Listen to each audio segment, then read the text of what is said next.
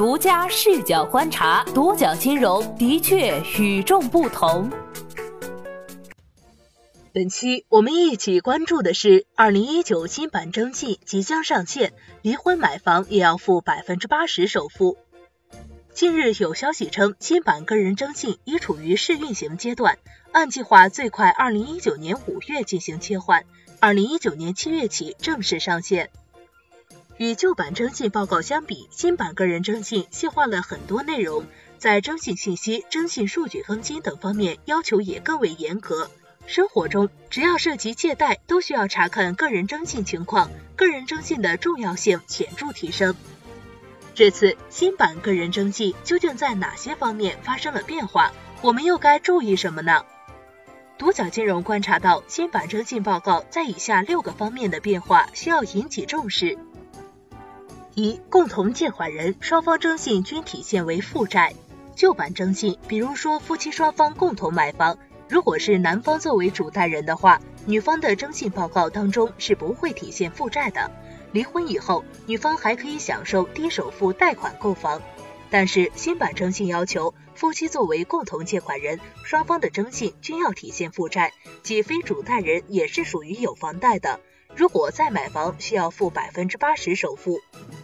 苏宁金融研究院特约研究员江汉认为，这可以补足当前征信体系的短板，避免出现一些征信体系漏洞。但有些人却持不同的观点。他们认为，针对有些假离婚的人群，这是个行之有效的方法。但是对于一些真离婚的人而言，离婚了之后无法获得低首付买房，那谁还敢结婚离婚呢？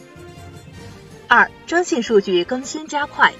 旧版征信的数据更新有时长达一个月或更久，很多人可以通过征信更新速度慢这个特点，同时多个渠道贷款，套现更多的现金。比如有用户在 A 银行申请一笔贷款，但因为征信数据还未更新，用户可以去 B 银行再申请一笔同样的贷款，不断套现，甚至以卡养卡。但是新版征信解决了这个问题。根据规定，新版征信要求相关机构在采集数据的节点 T 加一日向征信中心报送最新的数据。征信更新及时高效，想要利用征信更新时间差去并发申请贷款的行为将会被秒杀。有套现习惯的人群要另谋出路了，就算急需用钱，也要合理安排贷款的比例。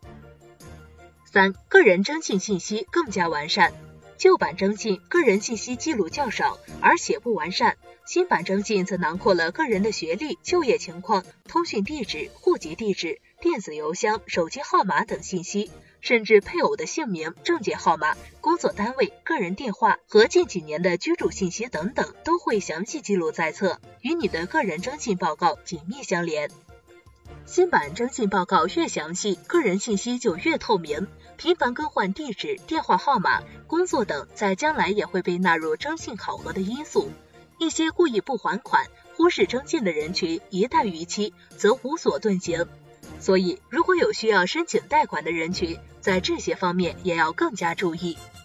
四、新版征信将纳入更多的信息，旧版征信记录的征信信息较少，局限于房贷、车贷、信用卡等。新版征信除了收录借贷信息之外，还纳入了个人的电信业务、缴费业务、税务、民事裁决、强制执行、行政处罚或奖励、低保救助、职业资格等。仅缴费业务这一项，旧版征信最多会提示该用户目前手机费、水电煤是否是欠费状态，而新版会记录最近二十四个月的缴费状态。即使现在没欠费，但只要过去两年内出现过欠费，也会被展示出来。新版征信基本上建立起了个人的立体画像，对多重因素进行考量，不再局限于借贷信息。所以，个人在生活细节中也要注意信用，甚至也在约束自己的品行，因为这与个人的征信紧密相连。如果申请贷款，这些都会是重要考量因素。五、不良征信记录保留五年的时间。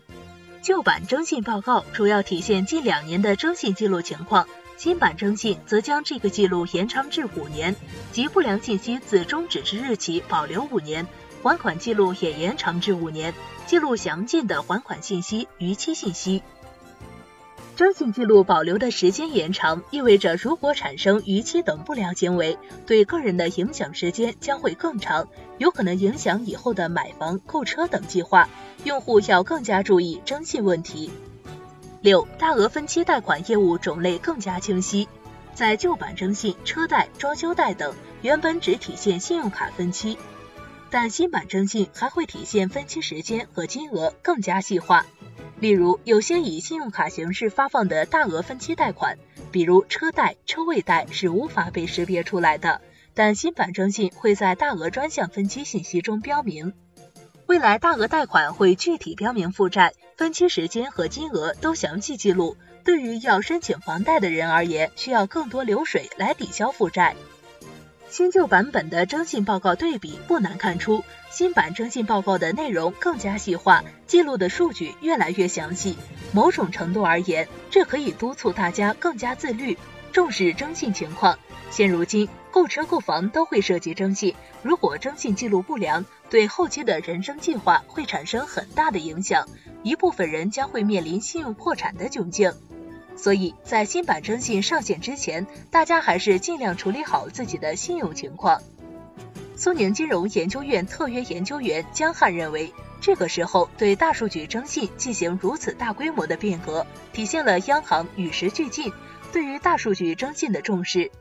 新版征信的数据源更加精确、更加细致化，这对于大数据用户画像有着非常重要的作用。对构建全国的大数据征信体系具有重要意义。对于个人而言，也能让个人在社会当中的信用更加全面，信用画像更加具体。对于社会而言，大家的信用考核越来越严格，信用体系越来越健全，也让整个社会的信用逐渐进入完善的阶段。